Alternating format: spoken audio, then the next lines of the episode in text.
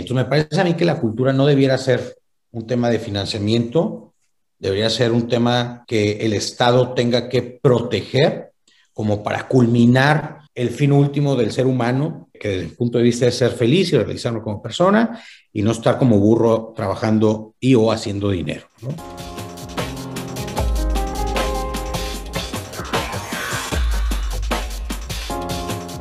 Hola, hoy hablamos con Américo Ferrara, un especialista en inversiones que llegó a este mundo gracias a una visita, como lo cuenta, a Silicon Valley.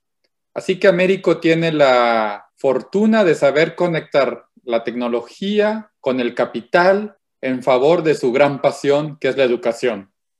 Hablamos con Américo de todas estas temáticas y de cómo la inversión, el mundo de los inversionistas, ha ido evolucionando para llegar hasta donde estamos y cuáles son las perspectivas de los próximos años.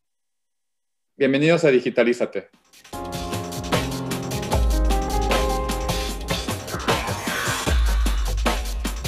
Hola, bienvenidos a un episodio más de Digitalízate. En esta ocasión nos acompaña Américo Ferrara, Managing Partner de Life is Too Short Capital y vamos a hablar de Venture Capital, ecosistema emprendedor, mitos y realidades de lo que hay atrás, de todo lo que implica los nuevos negocios y fondos y todo ese rollo maravilloso. ¿Cómo estás, Américo? Muy bien, gracias, Rolando. Siempre encantado de platicar de estos temas. Todo lo que podamos hacer para contribuir a acelerar el crecimiento del ecosistema emprendedor en México y Latinoamérica. Encantado, aquí estoy. Desde la ciudad de Monterrey y como siempre Enrique G de la G. Hoy, ¿dónde estás, Enrique? ¿Qué ha habido? Aquí en Berlín, como siempre, en mi estudio, aguantando una nevada que cayó hace poco a mediados de mayo. Con camisa de Berlín también, para que se... Para que no duden. ¿Dónde estás? Muy bien, y Orlando Solís desde Monterrey. Pues empecemos. Una pregunta que les hacemos a todos nuestros invitados. Si tuvieras la oportunidad de invitar a cualquier persona viva o muerta a echarte ese cabrito con unas cervezas bien frías, ¿a quién invitarías y por qué? Hola. Qué pregunta tan interesante. Y la voy a responder así. Isaac Newton siempre lo he, lo he contestado. El cuate este me parece que es una persona, o Tesla, y, los dos los relaciono, o es un tema similar por esto, ¿no? Son, yo soy una persona muy científica, soy enamorado de, la astrofísica y de la física, me gustan mucho las matemáticas. Estos cuates me parece que tienen un pensamiento bastante interesante. Todos los, más allá de las fórmulas matemáticas que hay en sus ensayos, la justificación o la argumentación antropológica detrás de todo lo que hicieron me parece muy rica, ¿no? Porque al final del día no dejan de tener al ser humano como centro de todo su, su quehacer, hablando de átomos, físicas y cálculo, ¿no? Eh, eh, entonces, me parecen personas súper interesantes para hablar. Sin duda, si pudiera este, reencarnar, no reencarnar, si, fuera, pues puede decir ahí, este, eh, revivirlos por una hora, a una carnita asada, sin duda, Isaac o Tesla, ¿no? Órale. Súper. Científicos, Tesla murió pobre, y, pero era inventor y Newton era más bien teórico y murió muy famoso, ¿no? Tanto la física moderna y el entendimiento de todo lo que entendemos hoy, como todo lo que tiene que ver con electromagnetismo y todo lo que tiene que ver con electricidad. Nuestro mundo de hoy no se puede entender sin la contribución de Isaac Newton y Nikola Tesla. Y entiendo que el, conocimiento y el, descubrimiento se va haciendo como hileras de blogs, ¿no? Uno y tal. No, es que también Isaac Newton no pudo haberlo hecho sin nada. No, a ver, entiendo eso, pero sí hay como cambios muy de rumbo, diametrales, relevantes, como los que hicieron estos cuates, ¿no? Américo, Platíquenos cómo surge Life is Too Short Capital. Yo me acuerdo que lo escuché hace años y el nombre se te queda y, hasta te hace pensar de madres, güey. A lo mejor estoy en el lugar equivocado y podría estar emprendiendo y cambiando el mundo. Platíquenos cómo surge esto. Tú venías de trayectorias en el sector educativo, político, empresarial. Y cómo surge este proyecto. ¿Cómo pivoteaste aquí? Dices tú, para meternos al lingo venture. ¿Cómo pivoteaste aquí? No, mira, divido el comentario en, en dos partes. La primera es cómo llegué al venture y la segunda es el nombre, Life is Too Short, que no, no, es, no es el nombre, es todo el moto y todo el, el alma de lo que hago personalmente y profesionalmente. Bueno, pues yo vengo de una familia de emprendedores educativos. La educación para mí es, es, mi agua, es mi pecera. Soy, lo mío es la educación. Ahí crecí viendo a mis jefes, a mis padres, emprendiendo lo que hoy es un grupo educativo. Y bueno, yo como buen regiomontano, pues buscando hacer negocios, ¿no? Comprando y vendiendo tierra, paletas, tacos, lo que sea, como buen regio. Y por ahí de 2009, me, 2010, me toca ir a Silicon Valley con el IPADE, de donde somos compañeros. Orlando, tú estuviste una generación arriba de mí, pues yo creo que un año antes que tú, me tocó este viaje internacional a Silicon Valley y ahí en Berkeley, Andrew Haas, perdón, en Haas, en la escuela de Haas, eh, Andrew, me enamoró del venture capital. Entonces dije, oye, todo eso que los regios decimos que hacemos, que los negocios, que tal y tal, a ver, es toda una ciencia y metodología que se llama venture capital. No es ni nada nuevo, tiene 70 años, que inicia en los 60, inició en los 60 en, en Silicon Valley, y es una industria madura, es nueva para nosotros, es muy joven en, Monterrey, particularmente en el contexto latinoamericano, pero existe y ahí está. Entonces yo veo ahí la gran oportunidad de decir, le falta todo lo que hace el regiomontano en función de un emprendimiento empírico, le hace falta estructura, metodología y buenas prácticas para hacerlo de manera profesional. No hablo de hacer empresa, hablo de hacer emprendimiento, y ahorita ahondamos en ese tema. Y bueno, pues 12 años después aquí estoy con Life is Too Short Capital y ahorita hablamos de, de, lo que estamos haciendo y lo que hemos hecho. Y el tema del nombre, en 2016, porque aparte soy foodie y comelón y comilón, estaba, me invita Ludo, que es el líder chef de Cru, Gran Cru, aquí en San Pedro, un restaurante francés aquí en San Pedro, me invita a degustar un menú antes de que salga una nueva temporada y bueno, pues ahí ya en la plática estábamos con el tema de filosofar. Y filosofar digo estrictamente, no como lo conoce Enrique. Enrique, no como lo conoces tú de una manera ñoña. no, no, no, con, con premisas y, a, y, argumentar, sino filosofar quiere decir con vino, hablando de, de, la vida. Para todos estamos diciendo life is too short y life is too short y hay que ser relevantes y la vida es un, es un momento fugaz en el contexto de, del universo, hay que hacer cosas relevantes y hay que invitar a Monterrey a dejar de, de, hacer negocios grises y sin sentido y simplemente por un interés financiero y comprar tierra barata y vender la cara y tal y tal. Entonces dije, ese, ese moto de vida y como moto del venture capital me encantó. Es decir, venir a hacer cosas relevantes, poner el dinero a trabajar en cosas relevantes que construyan mejor humanidad, que cambien la vida de las personas y por supuesto que sean económicamente sostenibles. ¿no? Entonces Life is Too Short fue así como un wrap-up de lo que el venture capital debe ser desde mi óptica. Y bueno, pues resultó que Limpi me dijo, oye, ¿está libre? Bueno, pues adelante, vámonos, ¿no? Y ahí terminé. Súper. Suena súper interesante porque justamente el problema es ese, que la gente nada más está especulando para generar riqueza y no necesariamente hay un propósito detrás o hay un valor, ¿no? Claro. ¿Tú, cómo ves el ambiente de emprendeduría ahorita desde esta óptica? Mira, ¿Qué tanto valor están dando las nuevas marcas? ¿Qué marcas te llaman la atención que están aportando algo realmente humano? Mira, un, un par de comentarios. El primero es ese. Platicamos Ayer y hoy estábamos debatiendo entre ángeles y VCs aquí. Le decimos el cabrito Valley aquí al contexto de ángeles inversionistas aquí en Monterrey, pero en un contexto latinoamericano, o, sí, pues estábamos hablando ángeles inversionistas de toda Latinoamérica, estábamos revisando unas evaluaciones de negocios acá de los pelos con un tema que recientemente puse en Instagram para ver qué pensaba la gente en función de la astrología y cómo estaba una empresa en lo particular armando premoniciones pero armando, armando premoniciones según, y bueno, jugando o aprovechando esta creencia que mucha gente tiene en la astrología. Y yo preguntábamos y debatíamos, ¿hay valor detrás de eso? ¿Hay, ¿Hay una generación real detrás de eso? Porque la evaluación de 20 millones de dólares que estaba recibiendo esta startup daba una evaluación de 100 millones de dólares. Estamos diciendo, ¿realmente vale eso? Y luego estaba el debate de decir, bueno, pues independientemente de que tenga valor o no la generación económica, ahí está, entonces hay un valor económico. Entonces decíamos, bueno, ¿y es suficiente eso para invertir? Y, y es un gran tema.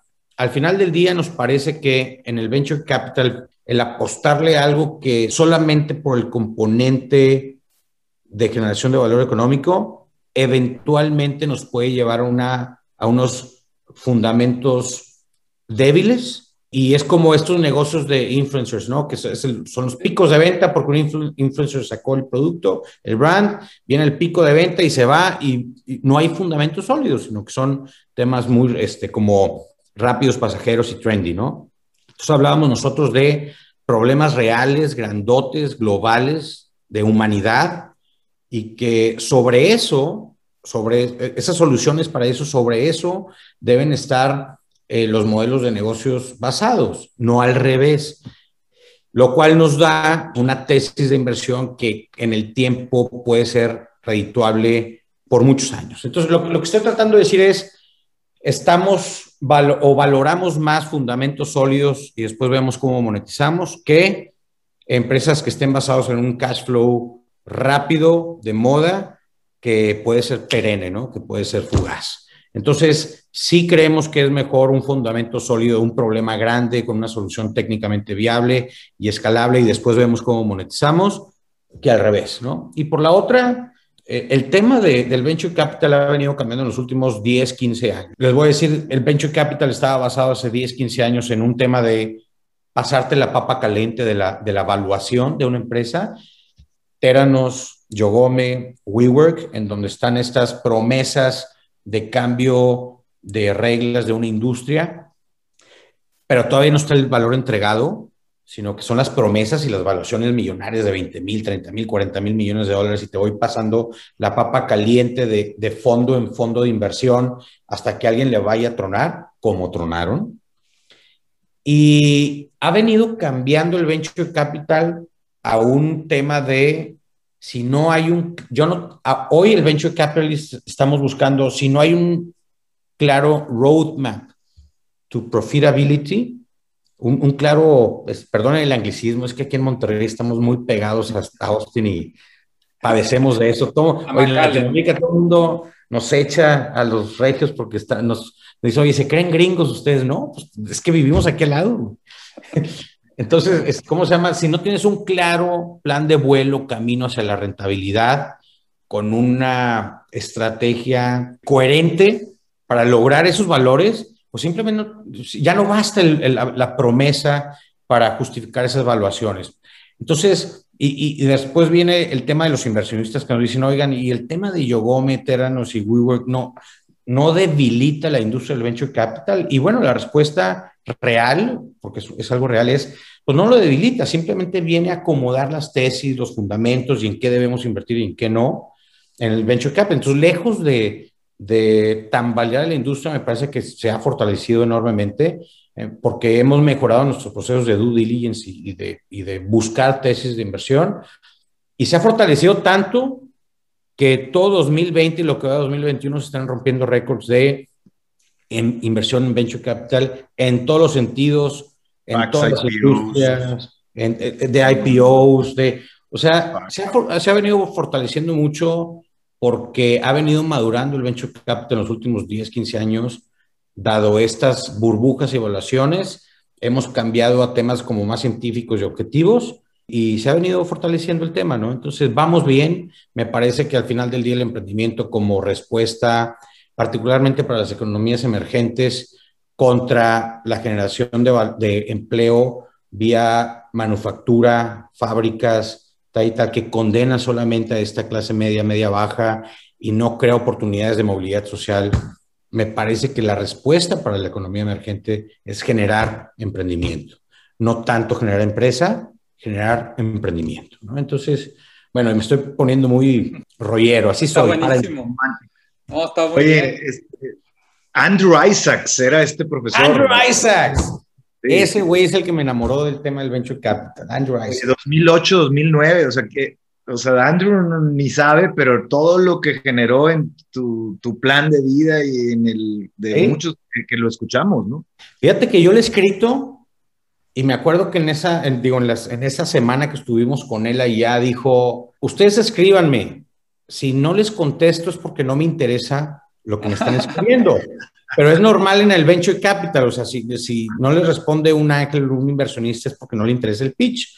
Entonces, pero no lo tomen personal. Entonces yo le he escrito durante años diciéndole, "Oye, estoy haciendo todo esto, nunca me ha contestado.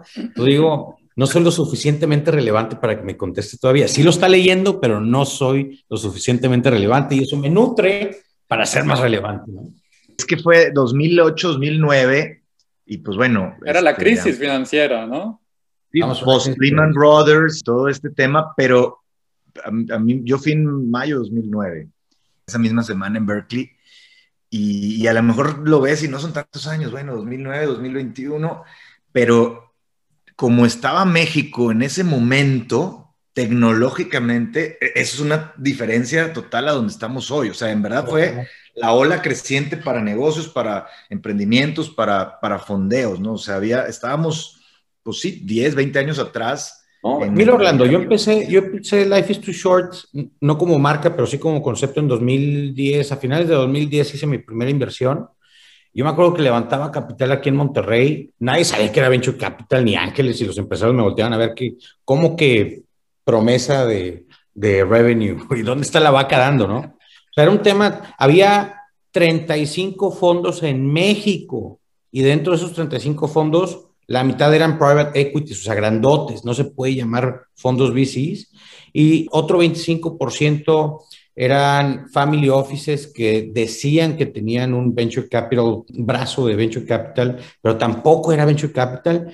Y había unos 10, 12 fondos que era, me acuerdo, Rogelio de los Santos con Dalus, estaba Nexus, estaba eh, muy pocos, Sí, eran, eran 10 en México. Hoy somos 120, 10 años después somos 120 fondos venture capital, no family offices, no CVCs, no. O sea, subimos de 10 a 120 en 10 años, es súper relevante.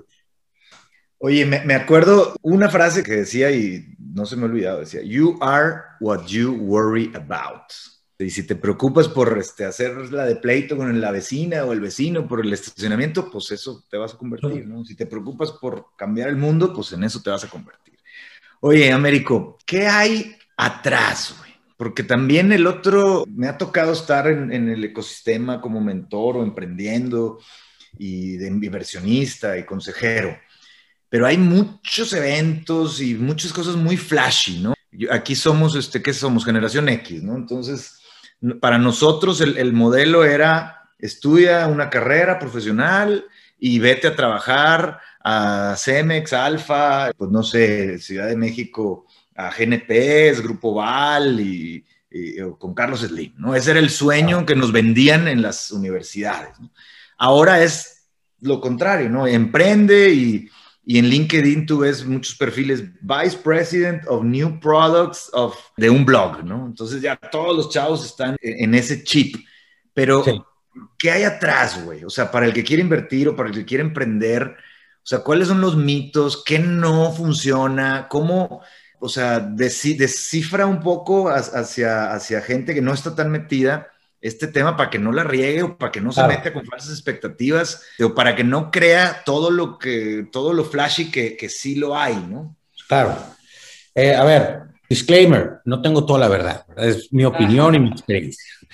Varios comentarios. Y si me extiendo mucho, me paran, por favor. El primero, el mundo es otro. el mundo de 1970 a- a- al 95, 2000 es uno y del 2000 para acá es otro. Entonces, esa época de los, del 70 al 2000, esos 30 años, era un mundo corporate, ¿no? Era el, el mundo era de, los, de las corporaciones, el mundo era de la oferta. Es decir, era HBO te decía qué ver, Cemex te decía qué comprar y Walmart te decía qué consumir, ¿no? Y eso cambió. Yo, le llamo, el, que inicia con todo esto, pues es Netflix, ¿no? El, tema on demand, que yo hoy estoy subido al on demand al 100%, ¿no? Que es el shift de la oferta a la demanda de la demanda. Es decir, ahora yo veo lo que yo quiero cuando yo quiero, la hora que yo quiera, con quien yo quiera, como yo quiera. Tú no me vas a decir qué ver. Y eso se va al retail y se va a la educación y se va a todas partes, ¿no? Entonces, esa dinámica mundial me parece que tuvo un shift de el corporate al emprendimiento o a las oportunidades, ¿no? Entonces fue un shift tan grande. Eh, ah, bueno, y, lo que viene a cambiar todo, todo esto fue, son dos cosas, ¿no? Uno es, por supuesto, el Internet, pero el Internet es como el medio ahí está, pero finalmente lo que viene a cambiar todo desde mi punto de vista es esta madre. Mm. El smartphone vino a revolucionar nuestra vida. Es decir, el smartphone como concepto, porque puede ser pues el iPad y, el, y la computadora y, el Internet en lo general, es decir, tú tener el poder en el Internet, el canal de distribución cambió y yo escojo a la hora que yo quiera, lo que yo quiera, cuando yo quiera, lo que se me acomode. Y si la oferta no se puede acomodar a eso, pues va a perecer. Entonces, se empiezan a abrir grandes oportunidades por dos cosas. Uno, las grandes corporaciones no quieren cambiar, resistencia del animal moribundo.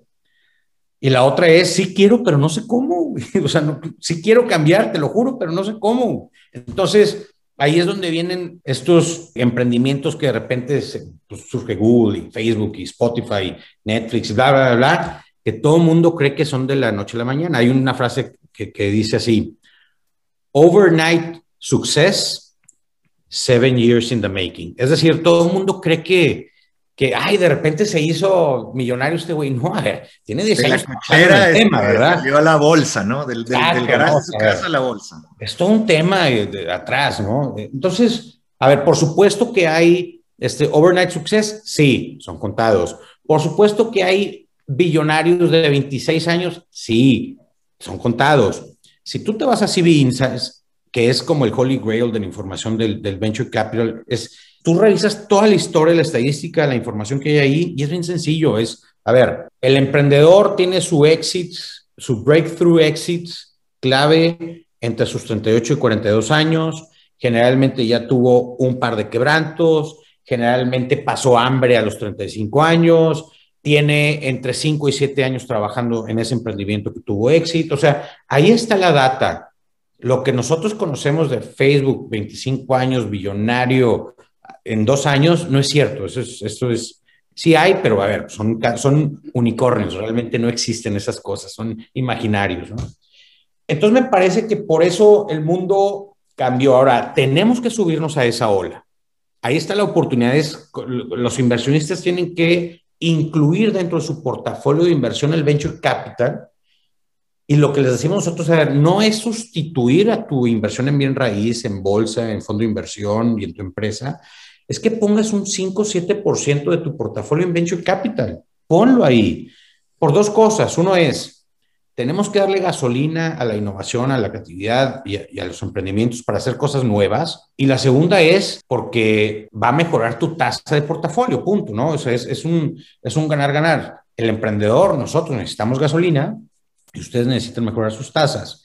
La humanidad necesita más y mejores cosas, servicios, experiencias y productos, ¿no? Entonces, y por la otra parte, la generación X me parece que no es de generaciones, me parece que es de chip o de mindset emprendedor. Y, así como hay emprendedores, pues yo, yo ahorita nosotros tenemos una startup de un emprendedor que tiene 65 años y la está rompiendo y le entiende mejor que cualquier chavito de 18 al tema de manufactura o industria 4.0. Y hay chavos de 25 que son análogos y no le entienden, ¿no? me parece que es un tema de mindset emprendedor. Por supuesto que sociológicamente o antropológicamente el tema de la las, de dividir las generaciones en estilos de vida, entiendo ese tema, pero es, es transgeneracional, ¿no? El mindset de, emprendimiento. No sé si estoy respondiendo a lo que preguntaste, Orlando. Sí, sí, estás respondiendo, yo, pero yo te quería pedir, está muy, muy bueno escucharte, pero quería pedirte un ejemplo. ¿Hay algún caso que tú hayas apoyado y que realmente le esté rompiendo, que nos quieras contar? Ok, me gusta mucho hablar de Converit. Hoy se llama Current. Les platico este caso, es un tomo Umali. Yo, invierto en ellos en 2016, es una empresa en Silicon Valley, un startup en Silicon Valley. Cambió hoy sus headquarters a Nueva York, pero inicia en Silicon Valley 2016. Este cuate a sus 38 años era VP Sales Oracle Sudeste Asiático, en los Tigres, en la parte de los Tigres Asiáticos. Él está en la parte de ventas y se da cuenta que están vendiendo consultoría vía una plataforma de Oracle que es implementable en seis meses por millones de dólares, muy tardada y que al final del día era un tema generalizado para empresas grandotas y le empieza a decir a sus jefes de Oracle, oye, hay que diseñar algo más rápido, más barato y hay mucho recurso humano, mal llamado recurso humano para los filósofos. Mm. Talento, porque no somos un recurso. Hay gente ahí que está, pues que no se está aprovechando todo lo que tienen en su, en su mente y en su corazón y están perdidos en algún laboratorio en Ucrania y nadie le está dando valor a, a todo lo que ellos saben. Total lo batean por todas partes en Oracle y a sus 39 años hace un año, dice, ¿saben qué? Ahí nos vemos.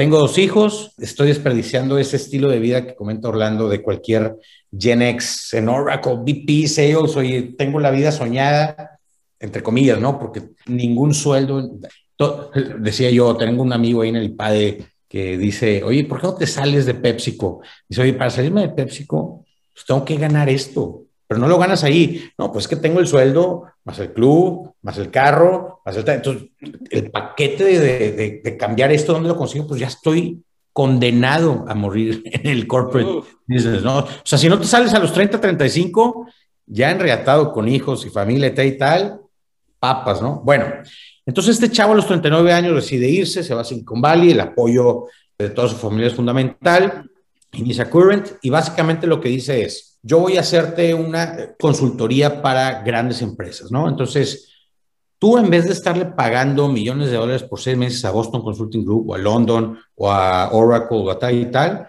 en 12 días te voy a entregar, imagínate tú que llega Procter Gamble y dice, hoy tengo aquí un polímero de grado clínico que quiero hacer algo con él, no sé qué, tengo mi RD aquí, department, que me eh, entregó esto, pero no sé qué hacer con él, ¿no? y no tengo casos de negocio y aquí la gente no sabe cómo.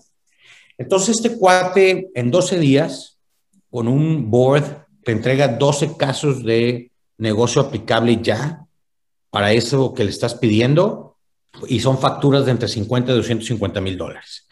El concepto se llama Syndicate Boards o Boards on Demand. Otra vez volvemos al on demand, que es, oye, vía una, vía inteligencia artificial, me meto a portales como LinkedIn, de 20 que hay en el mundo, corro en un instante o a la velocidad de la luz, corro un proceso en donde junto 12 personas, por eso decía, oye, hay un proyecto de, una, de, Petrobras que estaban pidiendo ahí un tema y, y, la inteligencia artificial de Current encontró a unos químicos en, en, el, en, en Europa del Este que por 5 mil dólares en 12 días generaron 12 casos de negocio para unos productos que estaba encontrando Petrobras y les cobró a Petrobras 75 mil dólares. Entonces, le pagas a estos cuates por un proyecto de 12 días y tú te quedas con el diferencial current. Entonces, a mí se me hizo una genialidad cuando dijo son boards on demand, son consejos de administración on demand, eh, bien rápidos, que de otra manera Nielsen o Boston o London te hubiera cobrado 2 millones de dólares en seis meses, te hubiera desviado a tus ejecutivos, ya sabes cómo son, Orlando los debe conocer muy bien porque fue consultor, perteneció a esa mafia, que te quitan horas y horas y horas de trabajo y te entregan Biblias hermosas. Y muchas veces, digo, con mucho respeto a los consultores, es algo de, de repente el mercado entra en shock, a decir, y cobran mucho y pues, necesito la implementación. Al final del día es la implementación lo que, lo que vale, ¿no? Entonces, eso para mí está cambiando el modelo, es un game changing startup de la consultoría. Y ya tenemos ofertas de compra. Y adivina quién está tratando de comprar Current. Pues las consultoras. Boston. Que, quieren, que quieren hacer eso, pero dicen, oye, nomás no me sacan la bola del cuadro porque armé aquí un grupo de consultores de toda la vida de London y no me pueden sacar, no me pueden igualar eso. Pues no, es cuando viene las acquisitions, a decir, oye, como dice Google, oye, si no le entiendo y no, no sé cómo, pues acquisition de tal o cual startup y ya, tan, ¿no? El problema viene después que esas acquisitions de repente matan el producto, servicio o experiencia que estaban comprando, no dejan al equipo o... O sea, para mí el tema de un acquisition de una startup es justo como hace Amazon con Sapos, es te compro, pero te voy a dejar operar. O sea, no te voy a chupar como, como corporativo, te voy a dejar operar porque si no estoy matando la magia que creo, porque no es, no es el talento, no es el digo, por supuesto que tú puedes adquirir una startup por el talento, por el algoritmo, por un canal de distribución, por la región de influencia. Pero al final del día está muy claro eso, ¿no? Pero si tú quieres dejarla trabajar, pues estás invirtiendo en todo el modelito, no nada más en un componente del startup, me parece que la, tienes que dejar libre, ¿no? Si la chupas a tu ecosistema Apple, pues se va a, se va a morir, ¿no? Oye, y a, ver, de ese tema, porque hay casos, ¿no? Ahorita decías el de Amazon con sapos, pero luego había un caso de Amazon a Amazon, ¿no? Tecnología, data, eficiencia, logística y demás, cuando compra a, a Whole Foods, artesanal, pues muy artístico, ¿no? Y estaba, el caso todavía no se acaba, o sea, no sabemos qué pasó, ¿no? Pero sonaba raro, güey.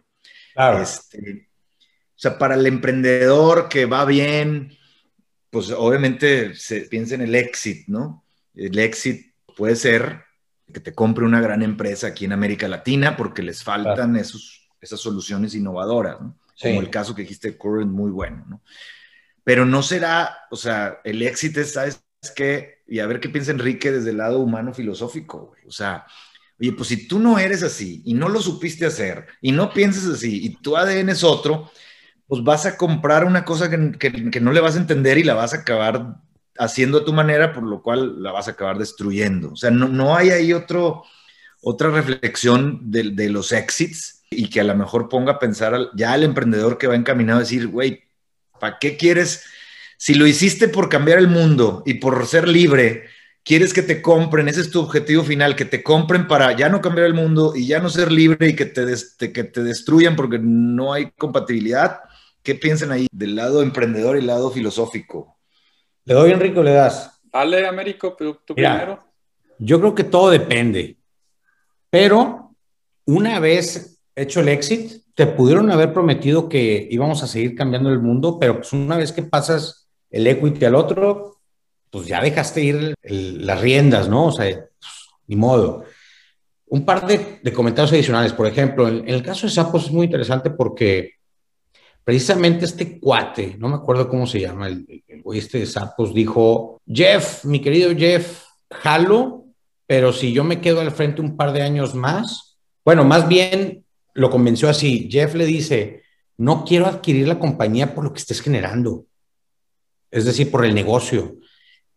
Quiero adquirir la compañía por la cultura que tienes, porque yo quiero jalar. O sea, ahí, lo que hizo fue, compro para estudiar la cultura, no toquen el unicornio ese.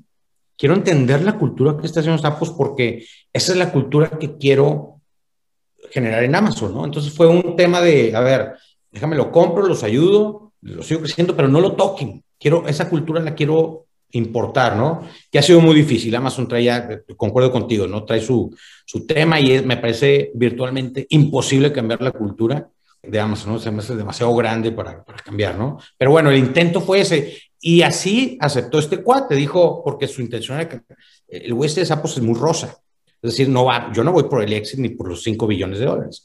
Yo creo en Sapos y en el modelo de Sapos y yo aquí me quiero morir, ¿no? Entonces, ahí sí hubo un, un como un provided that o sea, le entro al deal, pero no me mates, ¿no? Y después este, está el tema de Whole Foods, ¿no? Que ahí sí eh, fue una transacción, eh, una acquisition financiera total por la parte de, la gente de Whole Foods. Y Amazon ahí lo que estaba, lo que ha entendido muy bien Amazon, dicho por Jeff, es lo que vimos en el IPADE, ¿no? El dueño del canal de distribución es el dueño del negocio. Entonces, si es un canal que no controlo yo, porque toda esa gente no está subida al portal de Amazon, pues déjeme adquiero ese canal de distribución que me falta, ¿no? Entonces, está aprovechando, si te fijas muy bien, todo el mundo pensó que estaba tratando de entender cómo funcionaban las cursales y pues abrió, por ejemplo, las tiendas de Amazon, supermercados inteligentes, bla, bla, bla, pero nada tiene que ver con Whole Foods, ¿no? El, tema de Whole Foods fue un simple, es un canal de distribución que no controlo y por ahí me puede, es, es como quitar riesgos, quitar liabilities, quitar canales de distribución que no controlo, entonces no, no me vaya a entrar por ahí algo que no vea, entonces mejor lo compro, ¿no? Entonces, ahí está, fue como un insurance de, oye, no me van a partir la maceta por ahí. Ya de todo, ¿y se vale?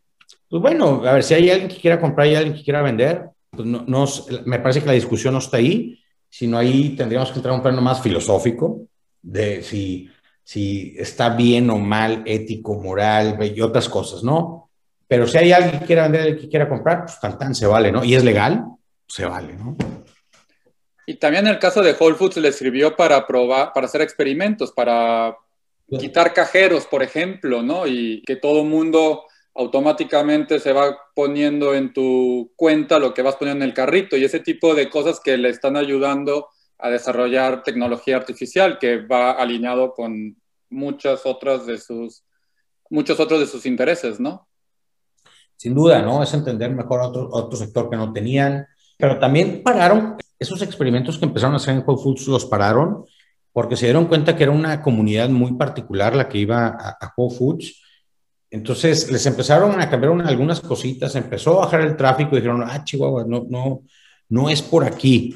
Si quiero experimentar, tengo... entonces por eso abrieron sus tiendas Amazon. Están inundando de biometrics y, y cities, Cortanas y cualquier tipo de bot y AI que tú quieras. Porque la comunidad de Whole Foods empezó a molestarse y decir, oye, espérate, no me cambies el tema porque a mí me gusta la experiencia orgánica entera, no, no, nada más el tema de que el tomate sea de libre pastoreo. Américo, ¿qué sigue en términos de levantamiento de capital? Porque vimos hace unos 10, 15 años, 10 años más bien, tipo crowdfunding como Kickstarter, que tuvo su momento, pero no creo que, mi, mi impresión es que no, no fue un game changer como se prometió o como algunos esperábamos. ¿Tú crees que eso va a mantenerse a flote y crees que va a venir algo realmente que cambie en los próximos años? Sí, cómo no, mira, están sucediendo cosas diferentes en, en, función del financiamiento de startups o de emprendimientos. A mí me parece que desde los 90 hasta el, digamos, 2020, por ponerle un time frame, otra vez con los anglicismos, ponerle un, tiempo, un rango de tiempo. Las startups se financiaron en el mundo de una manera tradicional, ¿no? Primero con sus ahorros, bootstrapping, después Friends, Fools and Family and Fans, después ángeles, incubadoras, aceleradoras, y después pues VCs más grandes, series, exits, IPOs, M&As, ¿no? Pero eso está cambiando. Entró a la jugada los ICOs, los, estos Initial Currency Offer, entró a la jugada el crowdfunding y entró a la jugada este tipo de private equity investment bankers como Tiger Global, que se están metiendo a los VCs con una manera diferente. Y ahorita eh, le doy doble clic a eso, ¿no? Entonces, toda la cadena de financiamiento que mencioné al principio, desde, desde los early angels como yo, a los IPOs, a las bolsas, se está viendo disrumpida y, no queríamos cambiar el modelito porque estábamos muy a gusto sentados en siendo dueños de los deals, del deal flow de startups. Entonces vino, por ejemplo, Snowball. Ahorita es el crowdfunding más grande de Latinoamérica, ¿no? Que es Gustavo, es un güey de Chihuahua que ha convertido a Snowball en, en el crowdfunding más grande de Latinoamérica. Están fondeando 10 millones de pesos mensuales a dos startups por mes. Llevan un kit más grande o más rápido en volumen que cualquier VC en Latinoamérica, ¿eh? Y lo están haciendo con gente que está, que tiene desde 250 pesitos, 5 mil o 10 mil pesitos, están juntando grandes cantidades para invertir, ¿no? Que es algo que nosotros, como ángeles VCs, no, no quiero decir que no lo vimos, pero quiero decir que lo minimizábamos, ¿no? Y hoy está siendo un juego relevante. Dos, el tema del ICO, el Initial Cryptocurrency Offer, que muchas, hoy por, ejemplo, hoy tenemos alrededor de 200 criptomonedas en circulación y se están agregando alrededor de 5 por mes.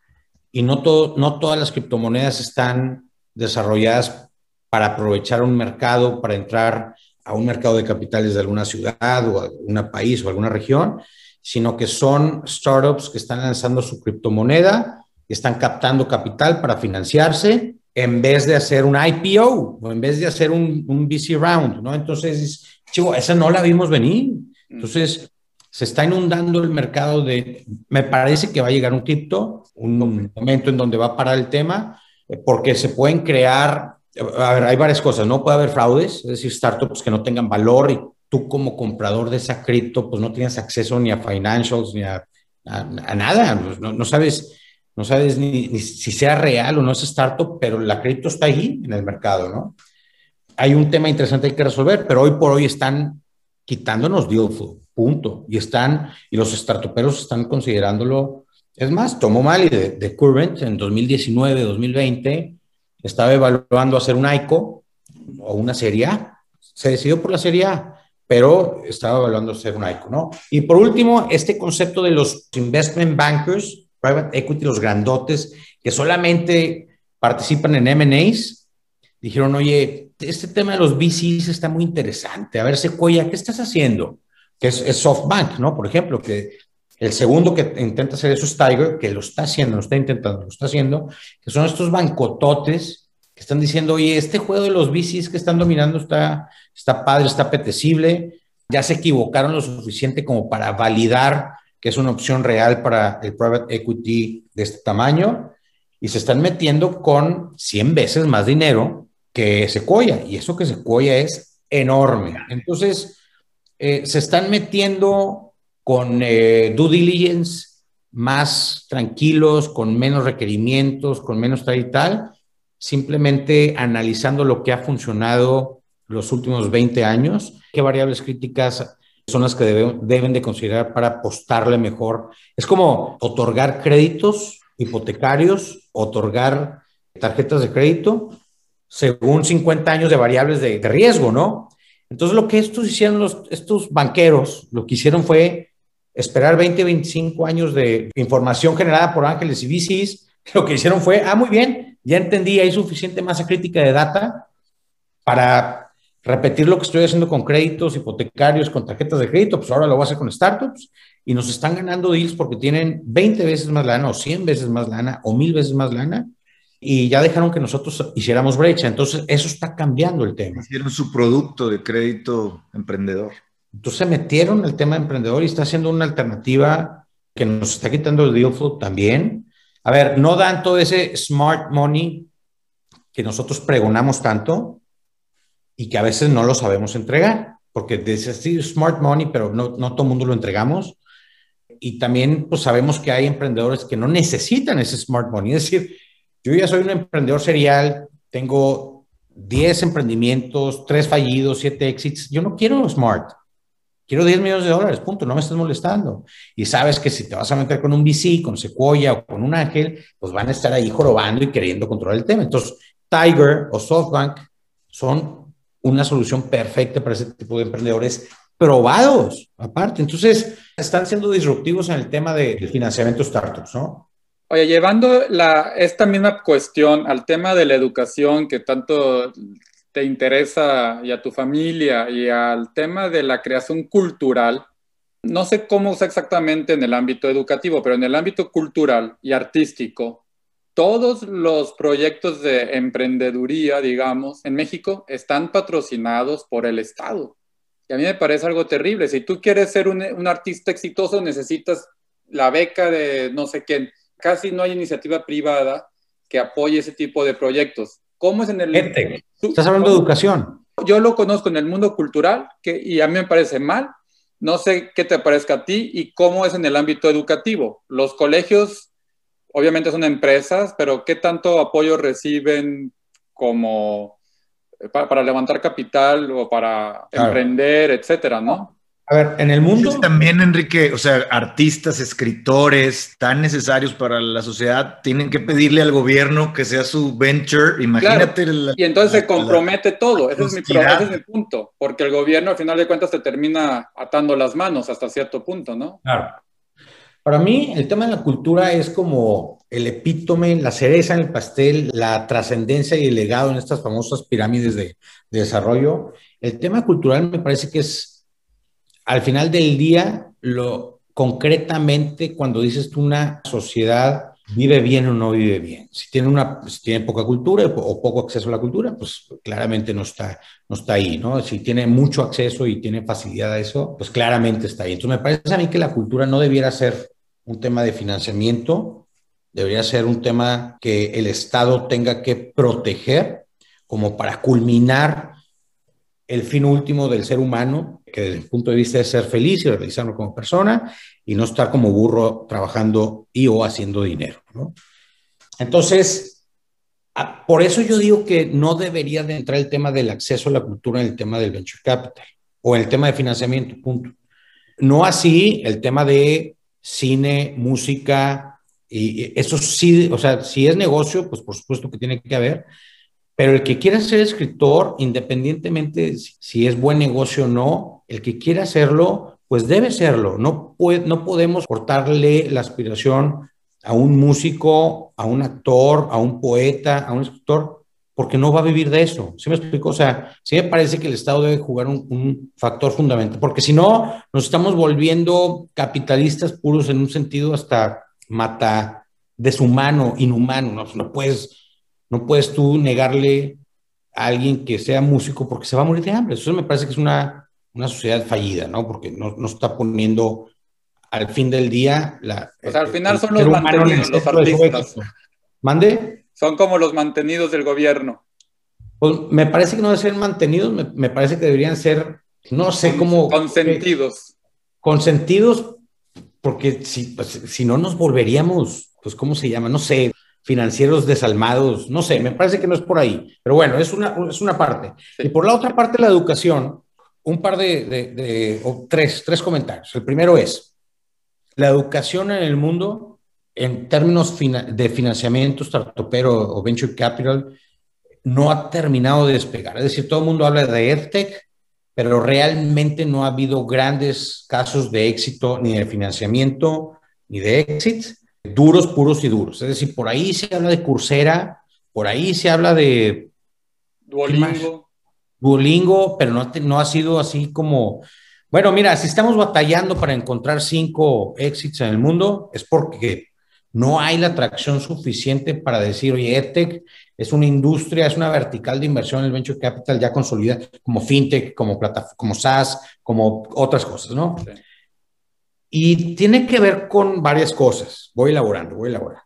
Tiene que ver con varias cosas. La primera y la más interesante que yo me he encontrado es la educación en el mundo. Hay una gran intervención del Estado y de los sindicatos en la educación, que al final del día detiene la concretización de la transformación de la educación. Es decir, hablamos mucho de que los modelos actuales de educación están fallidos, no responden a, las nuevas demandas de la gente que quiere aprender de manera diferente, bla, bla, bla. Pero al final del día, vemos la oportunidad muy grandota y claramente cómo los modelos de educación están dejando de ser relevantes, pero al final del día no terminan de cambiar porque está íntimamente relacionado o controlado por gobiernos, por ministerios de educación en el mundo, desde Estados Unidos y Finlandia hasta Camboya y Vietnam, y por los sindicatos. Entonces, eso a mí, mm. como venture capital, pues me asusta. Es decir, si alguien viene aquí con un modelo de negocio, voy a hablar, Pato Bichara, Collective Academy, que está diciendo, oye,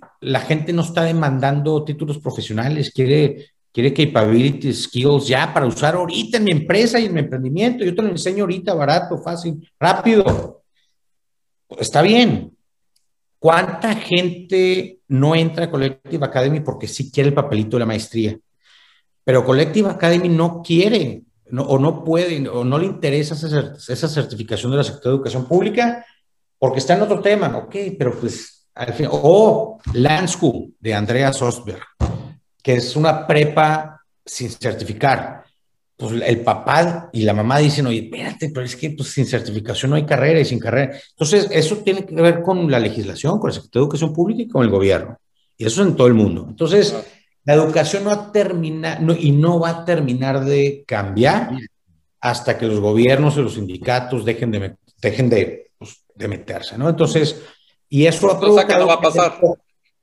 Que, cosa que no, no veo que pase en el futuro próximo, ¿no? Entonces, es muy difícil que fluya capital de cualquier nivel de financiamiento hacia allá cuando es una industria controlada, ¿no? Por el gobierno. Entonces, es muy difícil, es como pues, el huevo y la gallina, estamos encerrados en ese círculo y no va a terminar, de ese círculo no va a cambiar hasta que no pase algo disruptivo como que dejen de meter las manos ahí. ¿Dónde ha más o menos florecido esto? En Estados Unidos, poco, con algunas plataformas muy particulares pero sigue siendo algo íntimamente relacionado con el control de gobierno, ¿no? Y después yo diría, hay escuelas, y en Latinoamérica conozco más el tema porque estamos precisamente ahorita levantando un fondo para invertir en escuelas en toda Latinoamérica, y me he dado cuenta, por ejemplo, que yo no sabía, pero en Chile, por ejemplo, yo aquí pongo una escuela en Monterrey, o en Mérida, o en Tijuana, o en Ciudad de México, y pongo una escuela, pido permiso a la Secretaría de Educación y hago negocio. Punto. Como yo quiera. Es muy diferente a Chile, por ejemplo, que es, es como las guarderías aquí en México. Es decir, yo pido una concesión del Estado para operar una escuela, el gobierno me da 10 dólares al año para operar esa escuela y yo sé qué tan eficiente soy para ganar un margen ahí. Es decir, yo, si yo, yo sé si lo opero en 5 pesos, en 8 o en 10 y no me gano nada. Así funciona en, algunos países en Latinoamérica. Aquí en México funciona como un, pues tú cobras lo que quieras, y entrega el valor que puedas y el negocio es tu negocio, nada más cúmpleme con este plan de estudios, ¿no? Entonces es diferente en todo el mundo, ¿no? Oye, para ir, para ir cerrando, muy buena charla, muchas, muy buenas reflexiones, güey.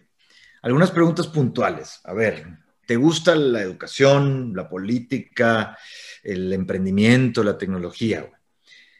Hablando de México y de América Latina, suponiendo que no hubiera restricción o aquí, puedes pedir una cosa que se te va a conceder desde esa óptica de emprendedurismo y de innovación, ¿qué cosa escogerías que tenga el mayor impacto para el desarrollo de, nuestros países, de nuestra sociedad, desarrollo económico, político, social? Una cosa se te concede, ¿qué escogerías para México y América Latina?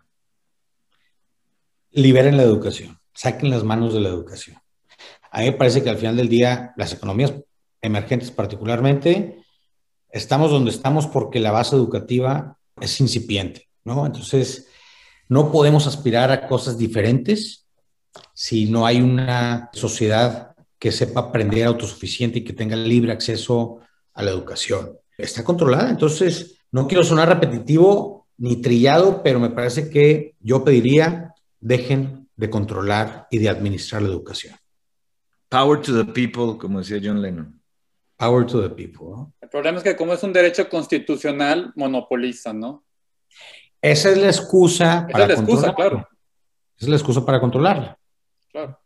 Sin duda. Y entiendo el tema, como yo le he dicho muchas veces aquí a mis autoridades locales de educación.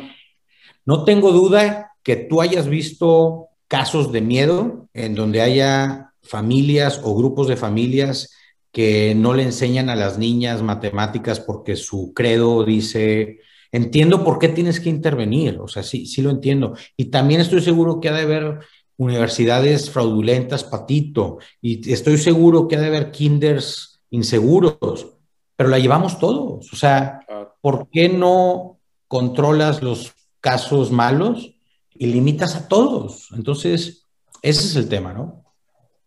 Oye, Américo, no todo el mundo está aquí para emprender. Hay gente que tiene esa capacidad o ese mindset, como decías, y hay gente que no. A los que tienen ese mindset, ¿por dónde les recomendarías empezar? Y a los que no tienen ese mindset, ¿qué les dirías para quitarles esas ganas? Porque todo el mundo que está en Instagram viendo emprendeduría y todo el mundo quiere sacar que su nombre sea su marca, etcétera. Yo digo, hay, dos grandes temas, ¿no? Hay hombres y mujeres de empresa y hay hombres y mujeres de emprendimiento. Una definición rápida, ¿no? El hombre y mujer de empresa se está metiendo a un problema conocido, con una solución conocida, con un modelo de negocio conocido y simplemente va por la expansión, por conquistar más geográficamente, diferentes, pero ya es todo conocido, no hay incertidumbre. Y el emprendedor, la mujer y hombre de emprendimiento están en un problema desconocido, con soluciones desconocidas y con modelos de negocio desconocidos. Están descubriendo, tienen que pasar de investigadores a científicos, a técnicos, a fuerza de ventas, a financieros, a, tienen que pasar por muchas etapas, ¿no? Y el hombre y mujer de empresa, pues va a hacer lo que sabe hacer. Va por un fijo, no quiero problemas, soy estructurado, soy organizado, no quiero problemas, este, yo soy así, no quiero pasar hambres y tampoco aspiro a ser este, mil billonario de la noche a la mañana, me tocará hacer empresa eh, y tal vez estoy pensando en una segunda, tercera generación, patrimonio, tal y tal. El emprendedor es otra cosa, el emprendedor ni siquiera está pensando en el dinero, está pensando en este, soy un tecnólogo, soy un médico, soy un arquitecto, soy un filósofo, y tengo una idea y quiero cambiar el mundo, estoy enamorado de un problema, estoy enamorado de una solución y pues resulta que tengo, eh, estoy armando un equipo para implementar esto y necesito gasolina y pues levanto gasolina y de repente se me hace un monstruo y, y se me vendió, pero ese no era mi tema. Entonces, pues vuelvo a invertir todo eso y hago Solar City Hyperloop, SpaceX y la Boring Company. Hablo de después de, de PayPal, pues invierte todo y se queda en la calle otra vez. Ese es el, el como el, la definición del emprendedor, ¿no? O sea, yo, yo vivo para vivir on the edge, in the edge, o sea, con hambre y, así estoy, ¿no? O sea, es una forma de vida y si no te gusta, lo que no se vale es decir, me gusta el fijo y, el, y la certidumbre y, y pegarle al emprendedor o viceversa. No se vale llegar a la empresa y poner a la empresa en una posición de incertidumbre, de riesgo y tal y tal. Entonces, mm. es eso, ¿no? Es entender muy bien de qué lado estoy. Los dos se necesitan, los dos son necesarios. Un startup eventualmente se le entregará a un empresario para hacerlo grande, estable y global, no lo sé, pero los dos se necesitan, ¿no? Entonces es, un binomio que se necesita me parece que no es de competencia, sino de complemento, de etapas, y es de entender cada quien dónde nos sentimos mejor, ¿no? Y lo que no se vale, insisto, es poner a cualquiera de las dos eh, figuras en riesgo, ¿no? Ya. Oye, ¿qué libro, documental, serie o película recomiendas que hayas visto últimamente?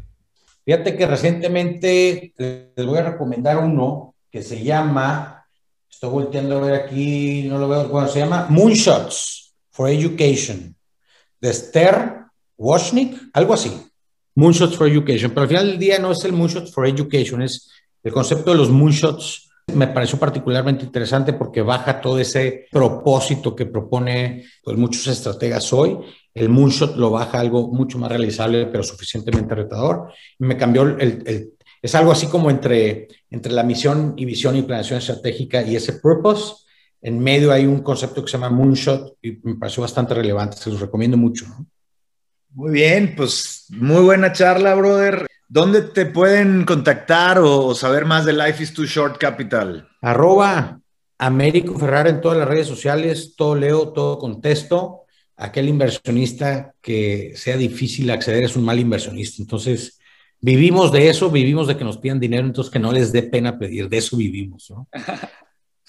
Muy bien, Américo. No, madre, güey. Muchísimas gracias. Aprendimos mucho. A la orden, cualquier cosa.